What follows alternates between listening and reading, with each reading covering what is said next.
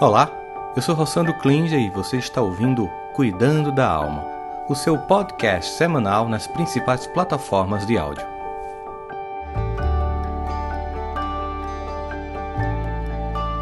Bom dia! Sejam bem-vindos, sejam bem-vindas ao nosso Cuidando da Alma de hoje, o nosso videocast, podcast. Aqui nós falamos sobre vida emocional, desenvolvimento pessoal, espiritualidade. Se você gosta de conteúdos como esse, considere se tornar membro do canal no YouTube para que você receba notificações e possa assistir novamente. Aproveita aí, convida outras pessoas, depois pega o link desse tema de hoje, que é importante para sua família, coloca lá no grupo do WhatsApp da família para a gente ir para concórdia, para paz, que o negócio está punk, o clima está tenso, ainda mais com campanha política no ar. Então, a gente está aqui para construir esse conteúdo com vocês. É uma alegria estarmos aqui todos os domingos de manhã, ao vivo. Mais uma vez, para quem não teve aqui domingo passado, o anterior eu tive problema no voo e foi antecipado, por isso que eu não fiz, me desculpem.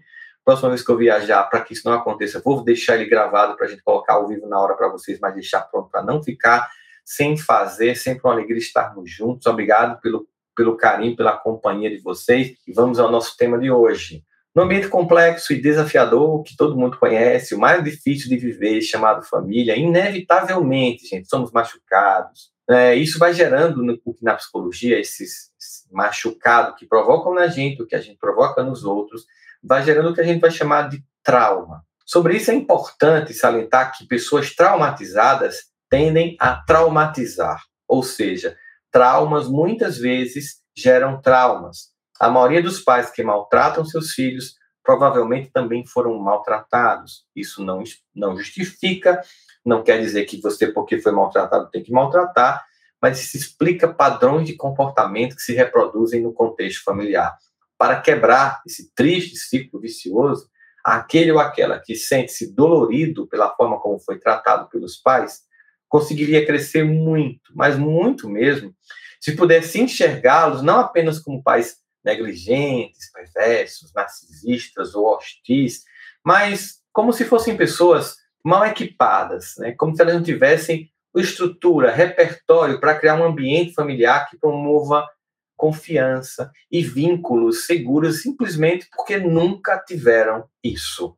Tirar leite de pedra, né? Não se trata de minimizar a dor que alguém provocou em você, dizendo tipo, deixa para lá, ou pregando uma forma simplista de perdão, por mais que possa ser útil. Em vez disso, o que a gente deve, cada um de nós que vive em família, é chegar a uma compreensão mais completa de por que os nossos pais, as pessoas que, com, com quem nós convivemos, se comportam como se comportam, para que nós possamos evitar ficar presos a esses padrões, repetindo na nossa próxima, nos nossos próximos relacionamentos, prejudicando as próximas gerações. O que, que acontece? Que um dos maiores problemas nessa questão todinha é que carregar sentimento crônico de ressentimento e raiva em relação aos pais não está simplesmente afetando o teu relacionamento com esses pais, mas isso afeta o seu relacionamento com parceiros íntimos, parceiras íntimas e com os filhos. Ou seja, não se trata dessa mágoa do que ela fez e como ela te afetou, mas de como ela ainda te afeta. É por isso que no contexto familiar a gente precisa entender como é que a gente pode ser um pacificador do lar, que é o tema do nosso Cuidando da Alma de hoje. Como ser pacificador do lar. Antes de começar, curta, compartilhe, chame as pessoas para assistir, siga o canal, ative no, no, os sininhos de notificações e, claro, falar do nosso patrocinador Educa21. Nós estivemos na Bet Educar, a maior feira de educação da América Latina, com o nosso stand lá, foi incrível. Lançamos o nosso material do ensino médio, até com livros aqui para vocês verem. A gente agora vai do infantil ao ensino médio, pegando a escola inteira. Aqui temos o nosso projeto de vida dentro do material, começando com o primeiro ano, que é eu com um, comigo mesmo. O segundo ano é eu com o outro. E o terceiro ano é eu com o mundo. A minha relação comigo no primeiro ano, a relação com o outro no segundo ano e a minha relação com o mundo no terceiro ano, com mentorias com profissionais de ponta do Brasil sobre as muitas profissões que o aluno pode desenvolver. Se você quer que eu esteja na sua escola, com toda a equipe da Educa 21, fazendo socioemocional da sua escola, não somente para os alunos, mas para os pais e para os educadores, entre em contato pelo nosso WhatsApp agora, que nossa equipe em Sampa vai te responder 011 93 266 7774. Repetindo, 011 93266 7774. Entre em contato com a Educa 21, que a gente vai ter o maior prazer. E segue a gente nas redes sociais, seja Educa 21. Mas vamos lá falar sobre o nosso tema de hoje. É, hoje é o dia da família. De fato, família é um ambiente muito desafiador e complexo, mas ao mesmo tempo é, não há como fugir de tudo que isso tem como referência nas nossas vidas. Eu vou começar evocando uma famosa frase é, que ficou célebre no discurso de John F. Kennedy, que ele pronunciou no dia de sua posse, no dia 20 de janeiro de 1961. Não, não foi no dia de sua posse, foi num dos discursos que ele fez. Eu acho que foi na posse, sim. Numa manhã gelada, sempre eles tomam posse numa, numa época muito fria de Washington. E ele disse uma frase que ficou célebre naquela tensão que estava havendo na época da União Soviética: Não se pergunte o que o seu país pode fazer por você, se pergunta o que você pode fazer pelo seu país. Eu gostaria de usar essa, esse trecho famoso de Kennedy para fazer uma pergunta. Não se pergunte o que a família pode fazer por você. Não passe a vida reclamando do que a família não fez por você. Mas em algum momento, sem negar sua dor, sem negligenciar suas feridas, mas não ficando preso apenas a elas, se pergunta o que você pode fazer por sua família. Família, do ponto de vista psicológico, não é apenas uma vaga descrição de pais e filhos vivendo sob o mesmo teto. Se refere a um sistema que possui certas dinâmicas essenciais em que as pessoas se encontram para que essas dinâmicas possam ser desenvolvidas. Assim como o desenvolvimento físico, a saúde das crianças depende de serem protegidas, alimentadas, cuidadas. O desenvolvimento emocional saudável só pode acontecer se a criança tiver o suficiente um conjunto de coisas, de certos tipos de experiências importantes para a sua vida. Isso vai envolvendo desde um ambiente adequado aos primeiros anos de vida em relação aos pais, como sendo protetores, contendo ansiedade, capaz de gerar amor e preocupação, afeto e conexão. Mas na maioria das famílias, esse ideal simplesmente não acontece. Durante todo o tempo de atendimento clínico que eu tive, toda essa experiência, todo o contato que eu tenho com pessoas de várias classes sociais, culturais, religiões, é muito fácil constatar que a maioria esmagadora de nós, seres humanos, viemos de famílias humanas e disfuncionais por isso. Que tem coisas que funcionam e outras coisas que não funcionam. Aquela família idealizada, até eu acho que tem algumas pessoas que têm, mas é muito raro, gente. É muito raro. Sempre tem coisas assim que precisam ser aprimoradas, corrigidas, perdão que precisa ser dado. Então, naturalmente, muitos de nós têm queixas, justas até, das famílias que são disfuncionais. Mas que, todavia, o que, que acontece é que apoiar a raiva e a culpa contínua dos nossos pais é um problema que na psicoterapia acontece hoje de forma muito comum e na cultura em geral.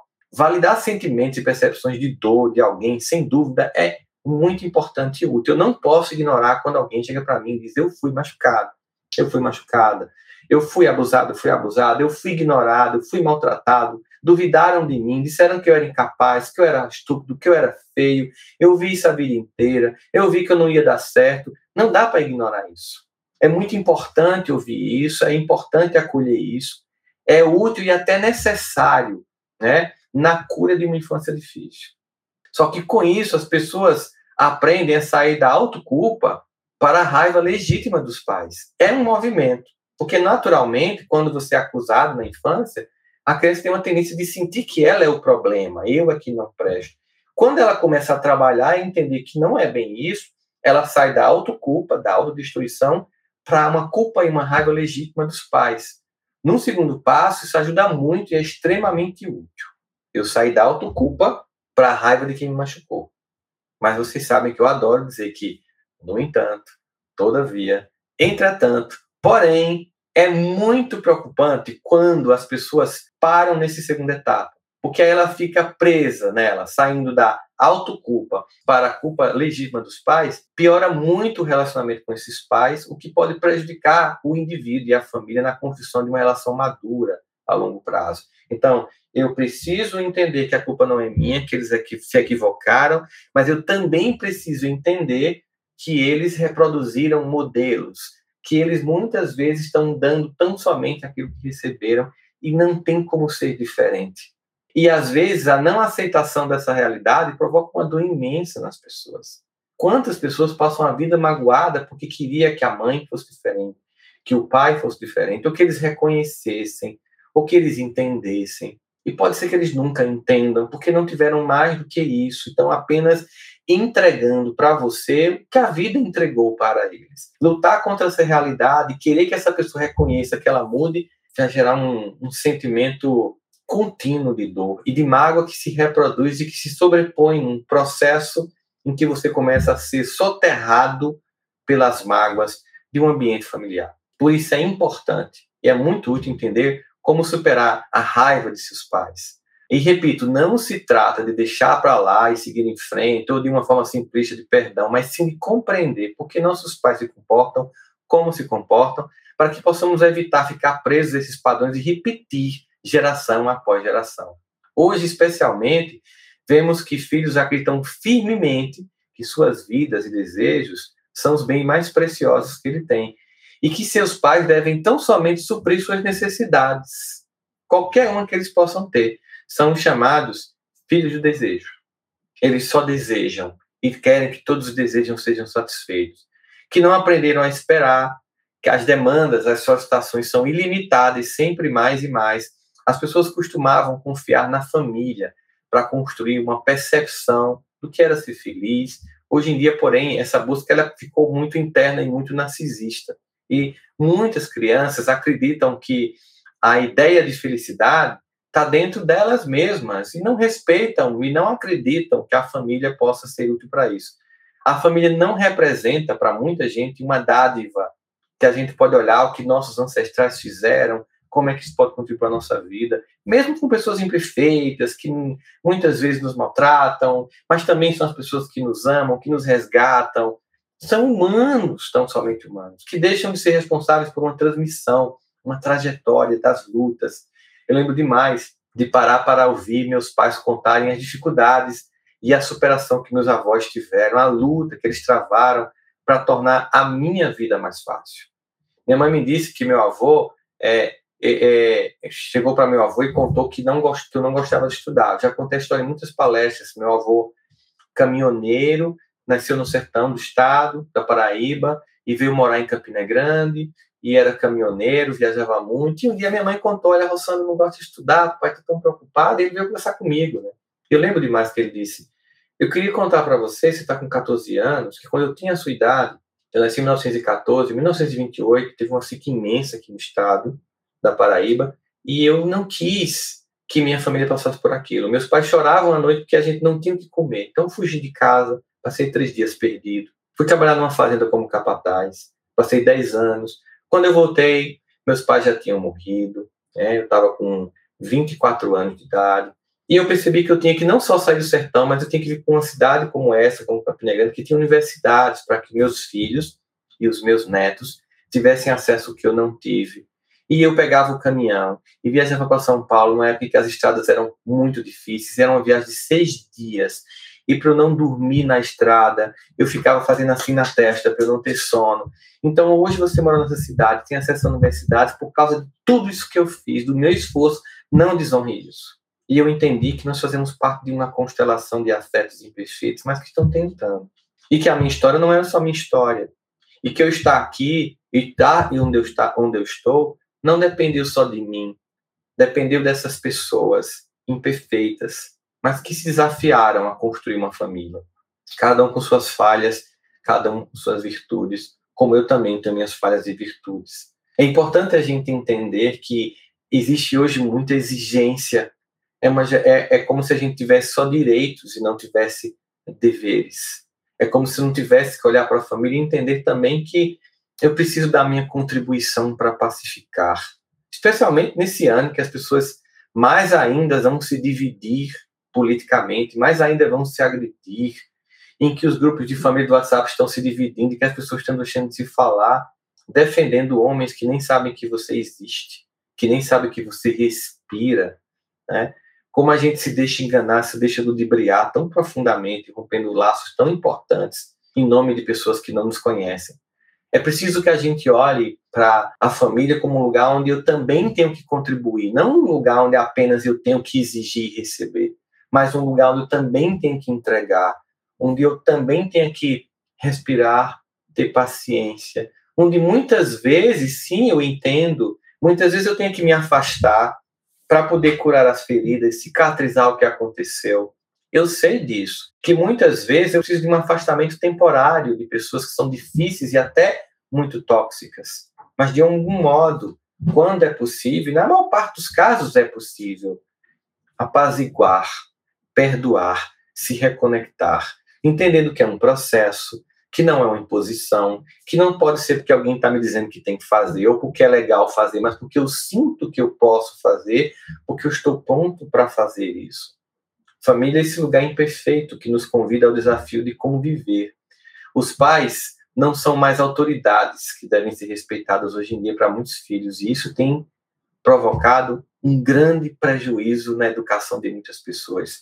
Eles se tornaram meros provedores de bens, e com isso, essa geração dos chamados filhos do desejo tem direitos, não tem deveres, acreditam que podem ser o que quiserem, que, as, que a, a, a figura da família ela não deve ser uma referência. E quando a família não é uma referência para você, quando seus pais, seus avós, tios e tias, irmãos não são referência, quem é que vai ser referência?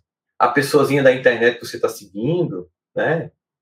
O jogador de sucesso do momento, são essas pessoas, nada contra elas, mas o que elas dizem para sua vida? São ensinados a questionar qualquer tipo de autoridade, pois sentem autoridade como se fosse uma imposição. E essa perda de lugar de referência da família, de autoridade, explica muitas das crises emocionais dessa geração. No momento que eu não tenho alguém que eu considere alguém a ser admirado, alguém que, mesmo na sua imperfeição, é uma referência para mim, eu perco o norte. Há um desbussolamento, há uma, um sentimento que eu não tenho para onde ir. Se a família não é referência, o coletivo também não respeita, onde é que eu vou buscar?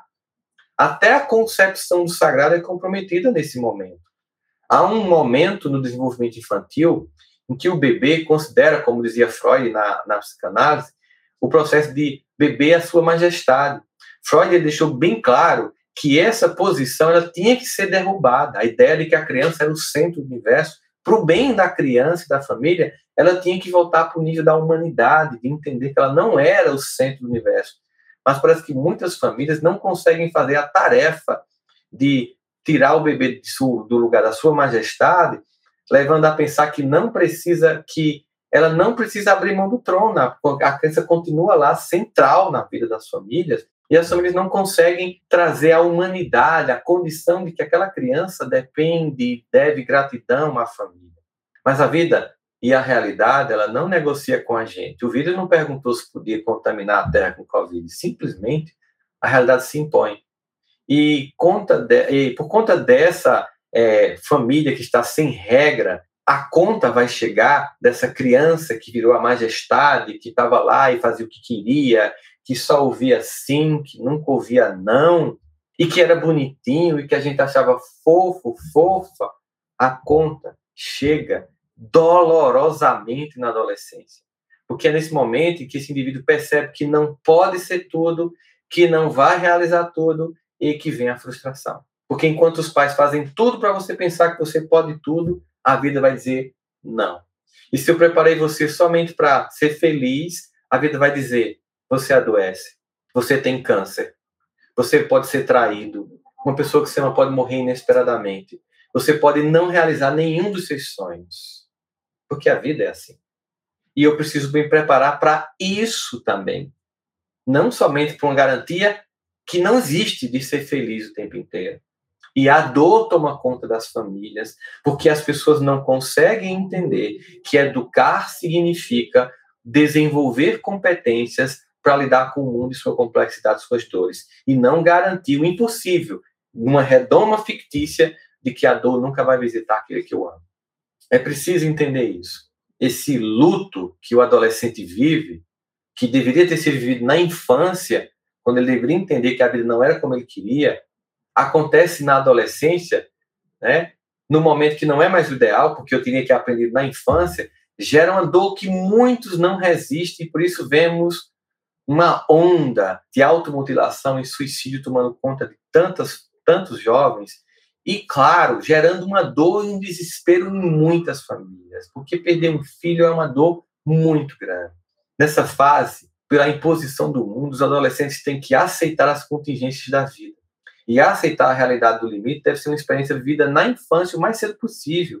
E se isso ocorreu de forma bem sucedida ou não, a gente só vai saber na adolescência, onde os sinais de como esse choque de realidade com a vida vai mostrar se você construiu potências emocionais e características que irão ser apresentadas ou não na adolescência, se eu construir competência para suportar a vida. Para quando a namorada não quiser mais namorar com você, o namorado não quiser mais namorar com você, você saber que você não vai morrer por isso. Vida que segue.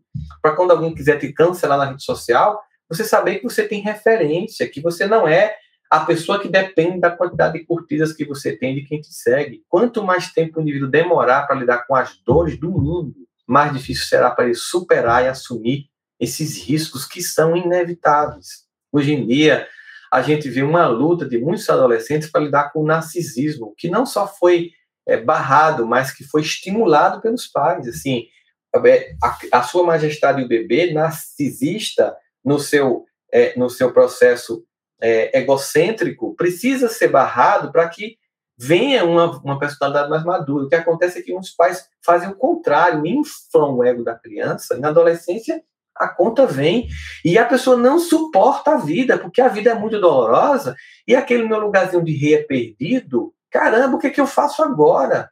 E tanta dor. Vocês sabem qual foi a frase mais difícil de ouvir no consultório da minha vida toda? A gente escuta muita dor quando está atendendo pacientes fui abusado, fui maltratado, fui humilhado, escuta de tudo, né?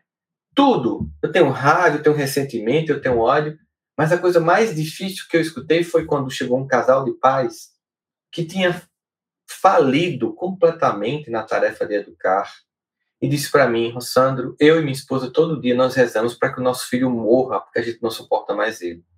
Você imagina um pai e uma mãe que vive para defender e salvar um filho chegar a um ponto de dizer que a morte dele seria a paz. Porque errou tanto, deu tão errado, que chegou a conta, a dor e o desespero se abateu sobre a família. Então, daí nós vemos dores, queixas, vítimas, pessoas que se tornam incapazes de viver a sua própria vida. A família não presta, a sociedade também não. A espiritualidade, quando tem, muitas vezes é um negócio. Assim, muitos não pode encontrar uma maneira de mitigar, de minimizar a dor da existência dentro de si mesmo, tampouco confiam na família para ajudar, porque a família inflou o ego, porque a família deixou você achando que você podia tudo, a realidade mostrou que não, o ego fica completamente dividido, tudo é sentido como uma ferida profunda, no mais profundo do eu dessas, desses jovens, muitos hoje em dia. Tal sintoma é muito forte, não deixa outra escolha senão a depressão, para muitos, decorrente desse desespero. Às vezes o narcisismo até disfarça essas dores angustiantes, porque você começa a achar que você tem um monte de seguidor no Instagram e tal, no TikTok, a coisa está tudo bem, mas mais cedo ou mais tarde o desamparo surge, a conta chega, em suma, a psique humana não será forte o suficiente para resistir ao poder da condição humana. Você não resiste a ser humano, vulnerável, frágil. Por sua vez, você só pode ser é, amenizado nesse processo no contato com o outro, mas você não respeita esse outro, você não respeita a família, você não admira seus pais, então quem vai te socorrer? Então, num só lugar vai restar esse, esse movimento todo, né? mesmo com defeitos imensos, só tem um lugar que, de fato, para a maioria dos casos, vai funcionar, é a família, que vai acolher quando a gente está despedaçado pelas nossas dores e decepções. Como superar essas dificuldades impostas pelo desamparo da família, como é que isso age, como é que essa família débil e vacilante, que efeito ela tem sobre nossas vidas, na vida da educação dos filhos. Gente, isso é o que mais se estuda hoje, é o que mais se comenta hoje, é o que mais se busca compreender hoje, e é a grande dor do lamentar hoje. A pandemia, ela explicitou isso gritantemente, quantas falhas na educação dos filhos, quantas famílias desesperadas.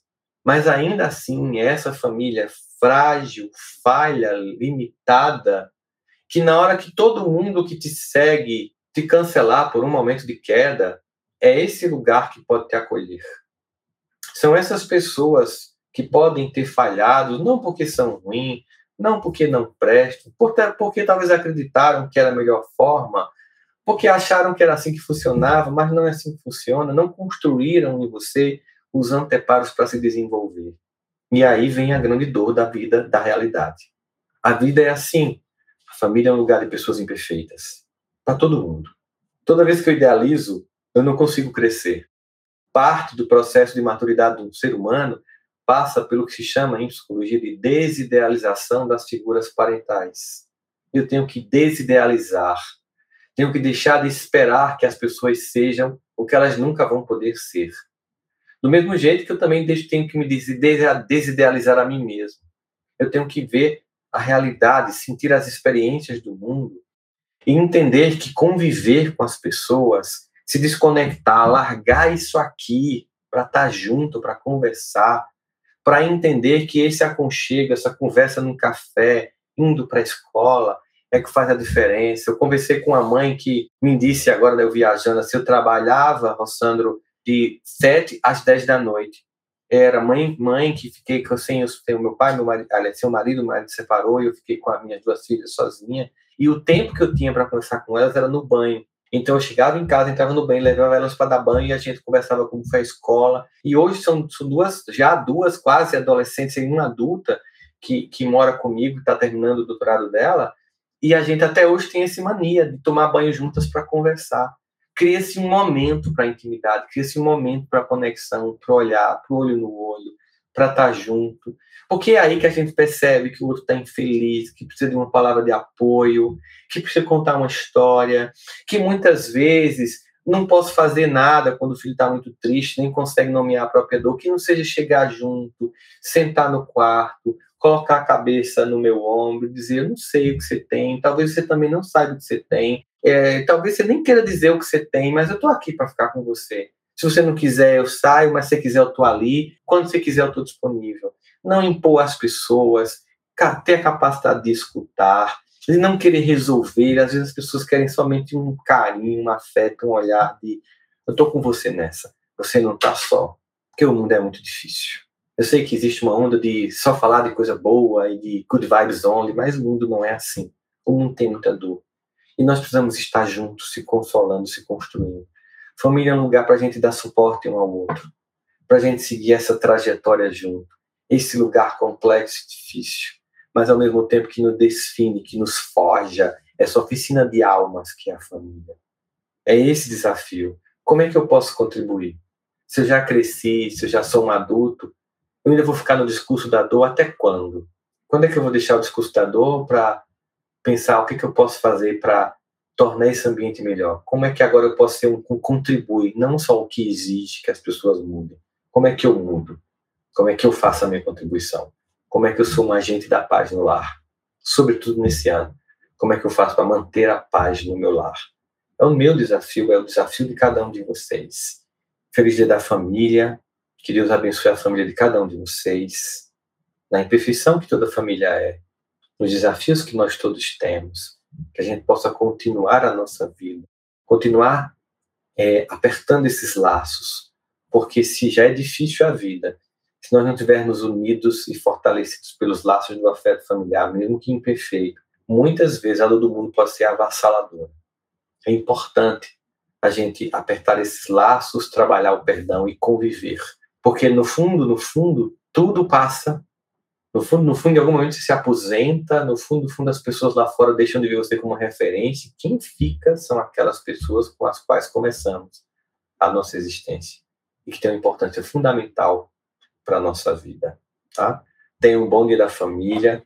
Um beijo no coração de cada um de vocês, de cada um de vocês. Vou colocar um post agora no Instagram, um videozinho bem legal sobre o tema. Queria que vocês fossem lá comentar um pouco mais sobre o que vocês acharam do Cuidando da Alma de hoje. E daqui a pouco, na CBN, de 1 e 10, estarei com Petra Chaves no divã de todos nós. Um beijo no coração de vocês. Nos vemos domingo que vem. Até mais. Espero que você tenha gostado do nosso podcast de hoje. Este conteúdo é transmitido ao vivo todos os domingos às 10 da manhã pelo meu canal do YouTube. Trouxemos este conteúdo para as plataformas de áudio para que você possa continuar cuidando da alma durante a semana.